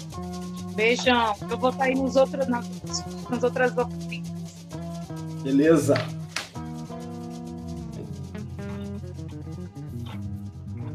Quem quer continuar a rodada aí, por favor?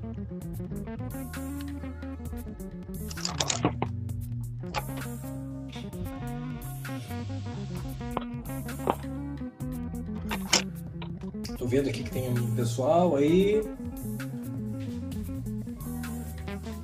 Martina tá por aí.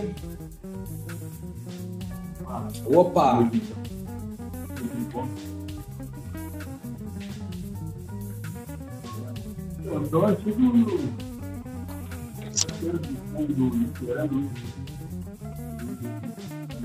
Ah, que legal. Você veio Pelotas aí? Estou em São Paulo. Ah, São Paulo. A gente viu para a carreira e agora no começo.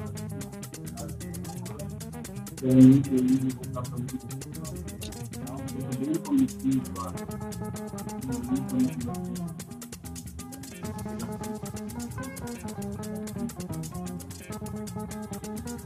Legal. Legal, legal. E tu trabalha. E, e, ficou um pouco baixo o teu áudio. Eu não sei se tu conseguiu entender, Luciano. Tá cortando para ti também? Eu acho que. Eu acho. Eu não sei o que pode ser o Martino. Não sei se é a internet. O áudio tá ruim? Agora melhorou. Agora, como tu falou assim, ficou bem legal. Sou é, ex-membro é, ex de banda do, junto com o Luciano, da banda Oculto, tocava com o Zé ali. Ah, é, legal, sim, sim. É, faz muito tempo que eu não, não, toco mais em banda, eu dei uma distanciada da música, eu fui, acabei seguindo outra profissão. É, mas agora eu estou num momento específico, assim, que eu estou numa encruzilhada, que eu estou cogitando aí voltar para a música e, e de me profissionalizar. Então, então eu já vou, de antemão, pegar minha famosa varinha de condão. Cara, já vou fazer para ti agora aqui, assim, ó. Pinta! tu vai ser música profissional, velho. Acabou. Esquece. Esquece qualquer outra coisa, velho. Isso, isso, é, isso é grave, isso é grave tu tem isso, cara, a gente vem com isso, não vai chegar uma hora que tu vai ter que assumir a música. Então já já fiz a minha a minha que bacana, cara. E tu trabalha com tu, que instrumento tu tocas? É, bateria ah. e violão e voz. Eu tenho mais ah, gostado de cantar agora. É. Banda é difícil, né, né, né Martino? É, a banda, é banda foi feita para acabar, cara. Eu sempre digo, eu no começo, toda banda foi feita para acabar, então não tem jeito. A banda foi feita para terminar. É a não ser assim como a Lua, que trabalha com a mãe, que já tem uma coisa mais. que são unidos ali, essa coisa dificilmente dá errado. E tem que manter isso. Porque banda, cara, se não me engano, banda é, é, foi feita para acabar. É que, legal, que legal. E como é que está o mercado aí? Embora com toda essa pandemia. Musical? É, os contatos musicais tem direto bastante? Não muito. Não muito. É. é. Mas Agora ainda com essa bandeira preta que entrou, agora sim. É, sim, sim, não, não. Agora, esse ano passado e, e até agora é, o concurso, né? É. A gente nem sabe o que dizer. Né? É. Imagina, eu, eu que sou um músico ativo, mesmo assim, de estar em todas, né? Tipo, todo tipo de festival, de show. Cara, a gente não sabe nem o que dizer, como é que, vamos, como é que a gente vai voltar para esse cenário né, musical? Como é que vai ser a novidade? Eu espero que a gente consiga voltar melhor do ponto de vista profissional. Que, né, como que a gente consiga olhar para o nosso trabalho como uma, Sim, como mais profissional ainda, né? Ah. Porque as pessoas não nos tratam como profissionais e a gente tem, tem essa grande oportunidade agora de, se verdade. nós sobrevivermos a tudo isso, uh, voltarmos mais profissionais, né? porque a gente sabe que a nossa profissão foi a primeira a ser afetada, talvez seja realmente a última reativar, porque todo mundo vai pensar em si primeiro, no seu negócio, no seu e por último música. E música está ligada a bar, está ligado a palco, está ligado a teatro, está ligado a público. A gente depende de público para seguir em frente. Esse público todo vai cuidar de se refazer primeiro para depois dar atenção para a música.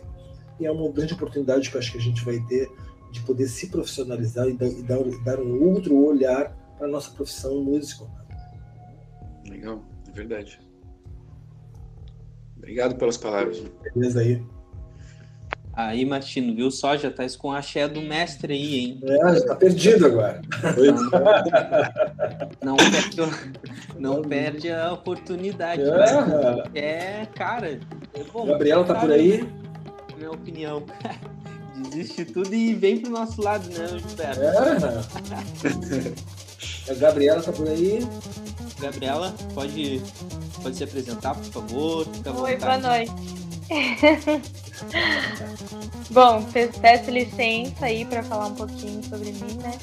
E queria pedir desculpas porque eu cheguei tarde, infelizmente, tive um compromisso, mas eu vou procurar assistir depois, parece que vai ficar disponível no Facebook, né? Na página do Facebook.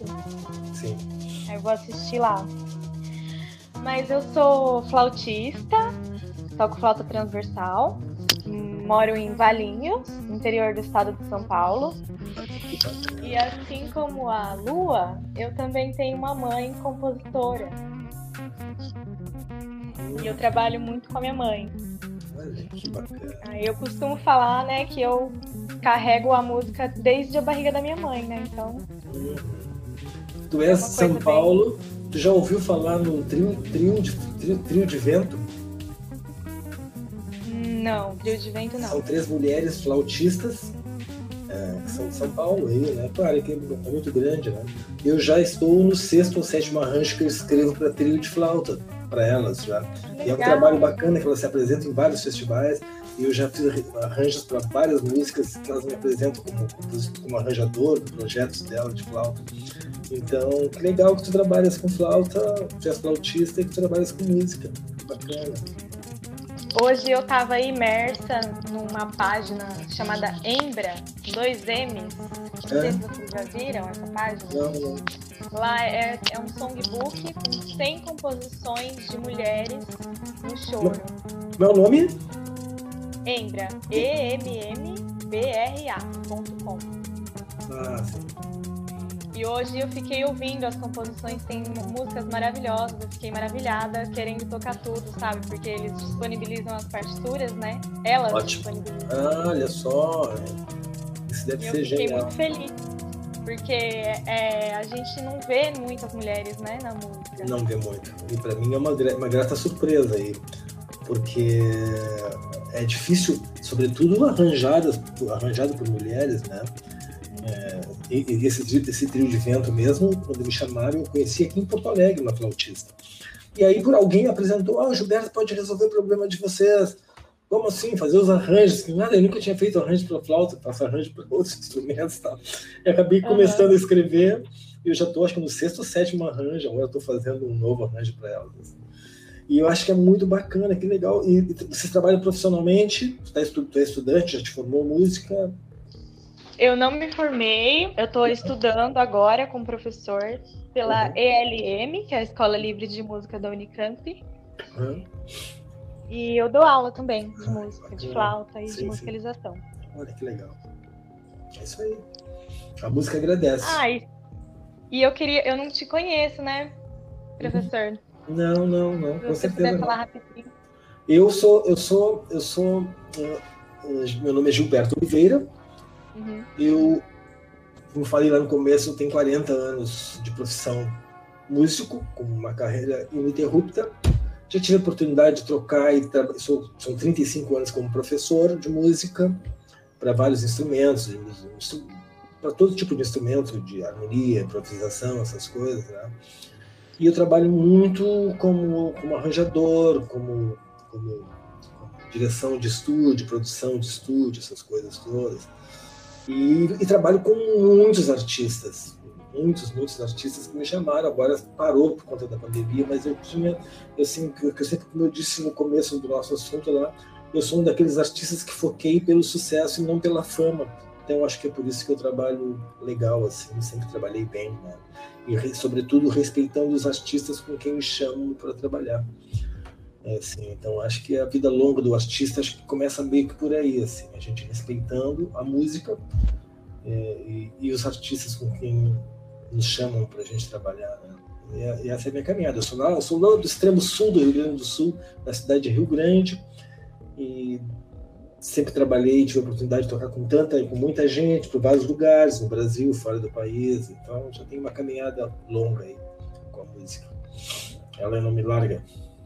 Legal. Muito bom, gratidão. Legal, legal, prazer. Obrigado por ter participado aí. Obrigada. Beleza. É, entrou a Flora, pô. Florinha, beijo, Flora. A Flora é uma das que grandes legal. artistas que vai ser, vai ser uma palestrante também aqui na oficina.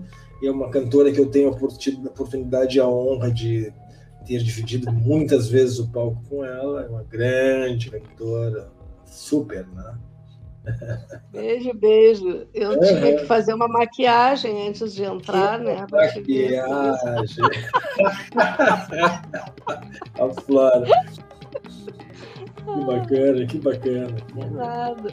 Quem é mais que a gente tem aqui? Uh, Johnson. Tá por aí? Johnson Johnny? Johnson Johnny.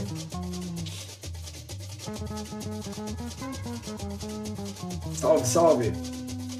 Ab abriu o teu mic, mas a gente não te escuta, Johnson.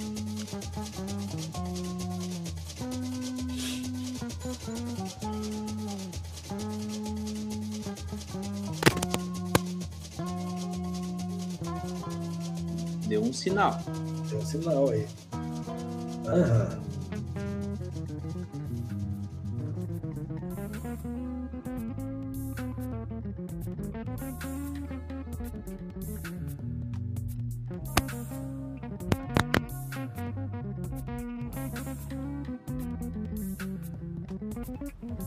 Só escutamos as batidas. É. Um, acho que tem o. Tem o do Gueto, do Gueto DJ. Como é que tá?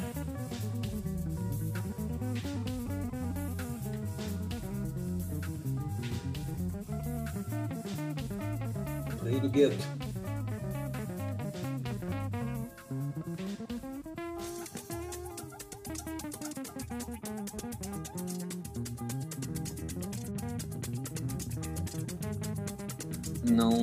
Escutamos. O... É, acho que é David, eu acho. É? Ah, é?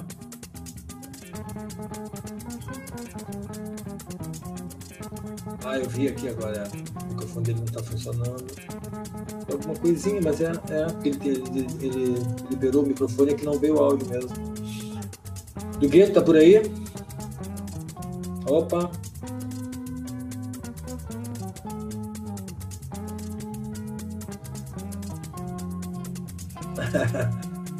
Sempre, sempre bom aprender do Gueto. E, mas, mas de qualquer maneira, responde aí pra gente se tu trabalha com música, mexe com música de alguma forma ou de outra aí. Não te acanha, não te acanha, que nós estamos todo mundo aqui para aprender um pouquinho ah, sim, da, da tua linha da música eletrônica mais aí. Hoje eu tava escutando umas remixes dele, o Gilberto. É mesmo? Oh, legal, legal. Vamos, bem legal, vamos. bem legal. Ah, então vamos, vamos desfrutar disso aí, então. Bacana, bacana. Sim, sim, sim, hip hop, remix, legal. Música eletrônica. Precisamos dela para nossas produções também, do gueto. É, eu, então, agora que estou começando a flertar com essa sonoridade aí, tem umas coisas novas aí, vamos estreitar os papos aí. A Gabriela procura, assim que tu puder, escuta o Trio de Vento trabalho bacana também de flautas. Legal, Ouvi, eu anotei aqui já. Aham. Ó, o, o Johnny falou: sou baixista em uma banda de rock que produz minhas músicas. Ah, que legal. A banda produz um trabalho autoral teu. Bacana. Bacana, Johnny. E tu és de onde, Johnny?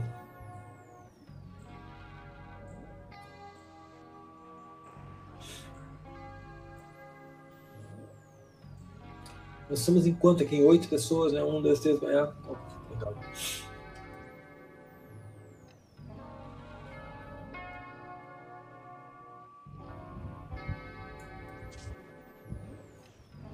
Santa Luísa. Ah, maravilha.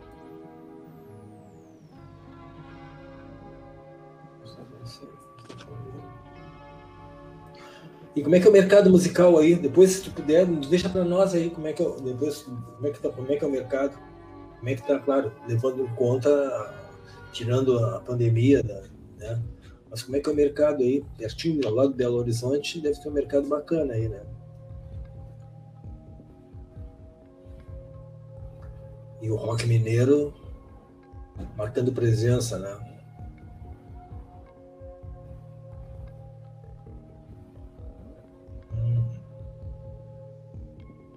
Sim, como, como, como todos nós, né? Muitos músicos, barzinhos. Lucian, me diz aí, Natasha, me conta como é que vamos fazer. É, é, o Johnson falou ali bastante banda cover. É isso aí, né? É a. Uh, então, pessoal, acho que a gente pode se encaminhar então para o encerramento. Uhum. É, Yeah. Eu acho que eu, eu vou disponibilizar, uh, eu vou arrumar melhorzinho aqui as minhas e vou disponibilizar os papos que mais ou menos para botar, acho que aqui no, no chat mesmo, né? Da, das perguntas que, que eu acho que nós músicos devemos nos fazer muitas vezes, se não perguntas, pelo menos observações para gente, porque para que a gente possa tratar, porque eu não sei, claro aqui eu não sei, quem é que trabalha com música profissional? Quem é que quer ser, quer ser profissional? Quem, é, quem quer viver da sua arte? Dizendo, eu sou músico profissional e vivo da minha arte. Né? Embora a gente saiba que tenha todas as dificuldades do mundo, que a gente falou, assim como falou a. a, a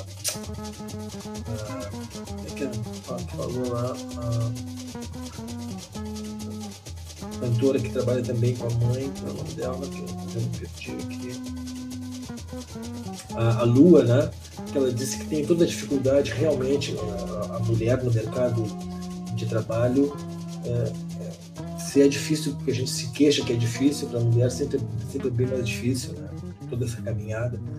Mas é, então eu vou colocar, eu vou tentar disponibilizar ali, vou dar uma arrumadinha, porque não é, não são perguntas, são, são coisas que a gente, os mesmos erros que a gente comete sempre na nossa carreira, erros é, que a gente tem que se policiar, sobretudo se tornar escravo. A gente faz muito bar, gente.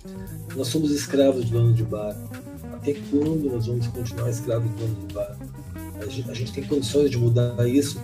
E como eu falei lá no começo também, embora tenha muitos músicos bons, nós temos muito, muito picão.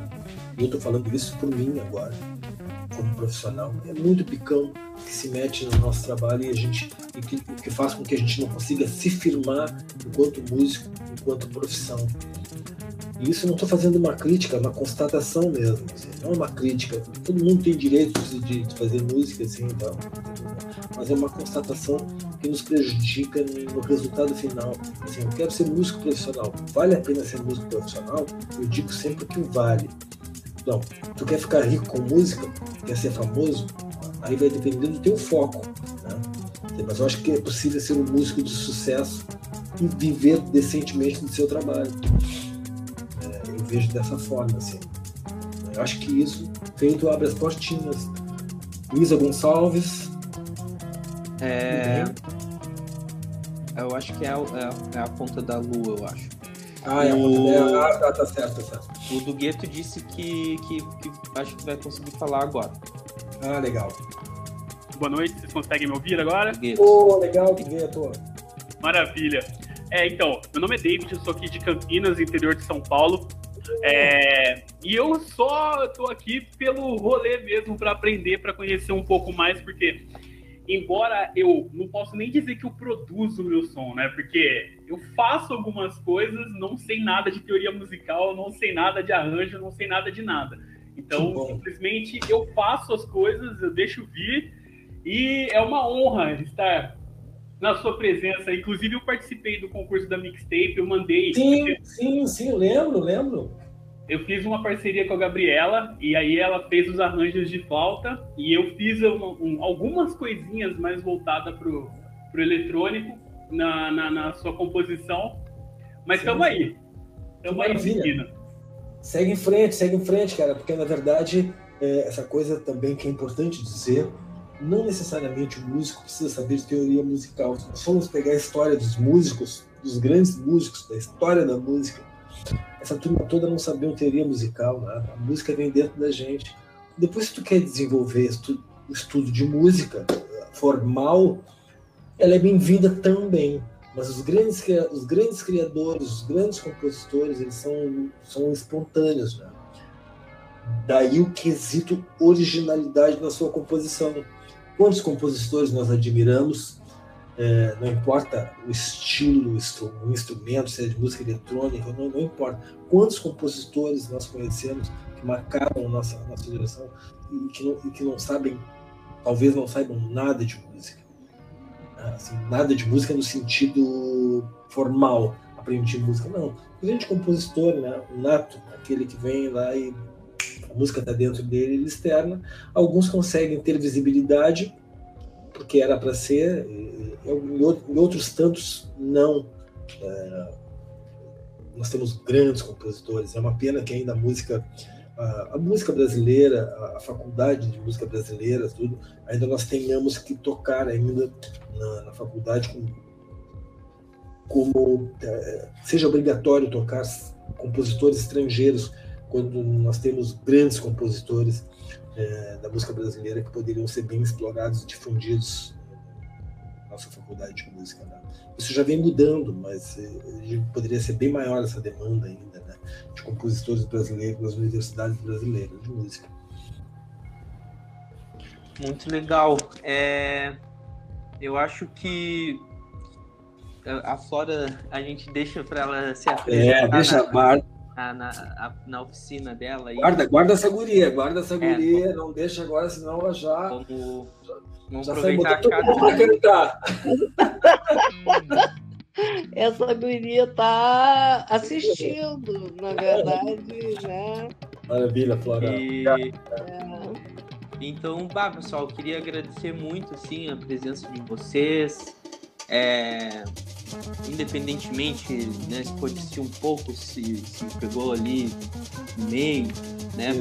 É, o que conta é o interesse. Eu acho que essa, isso, o comentário do, do, do Gueto foi, é, é bem isso. A gente está aqui para aprender, para dividir, aproveitar esse momento aí também de troca, que a gente montou ali um grupo do WhatsApp, a gente abriu agora para o pessoal trocar ideias, trocar redes sociais, né, material isso, isso. também. Isso, isso. Uh, isso é um momento importante. Assim. Então, Johnson continua produzindo. Beverly, manda, manda um som teu para eu conhecer aí. Gabriela, vamos trocar figurinha, gostaria de conhecer o teu trabalho. Se tem trabalho autoral, melhor ainda conhecer, né? A Luísa, a Lua, né? Eu conheci o trabalho da com a mãe dela lá, gostaria de conhecer. A Natasha vai cantar, eu queria conhecer o trabalho musical da Natasha.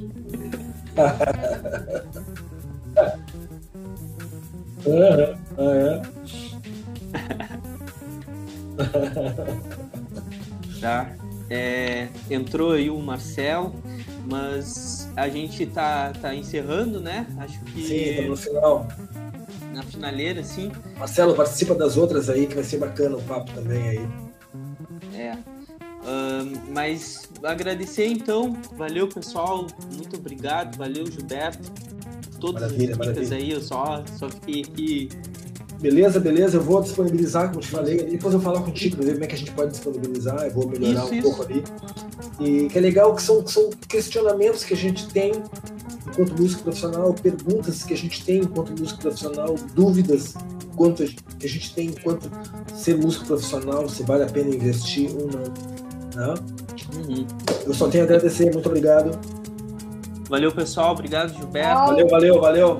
Beijo. Tchau. É. Obrigada. Isso. Beleza. Valeu, professor. Falou, querido. Obrigado. Viva a música brasileira. Nossa, viva, e viva mesmo. Viva a música brasileira. Isso aí. Tchau, tchau, pessoal. Tchau, Até gente. Mais. Obrigado. Foi muito tchau. bom estar Obrigado. aqui com vocês. Beijo. Até amanhã. Tchau. Beijo da Paraíba. Oba! Beijão da Paraíba aí. Maravilha. Adoro Valeu, essa cultura musical. Isso aí. Falou. Tchau, tchau.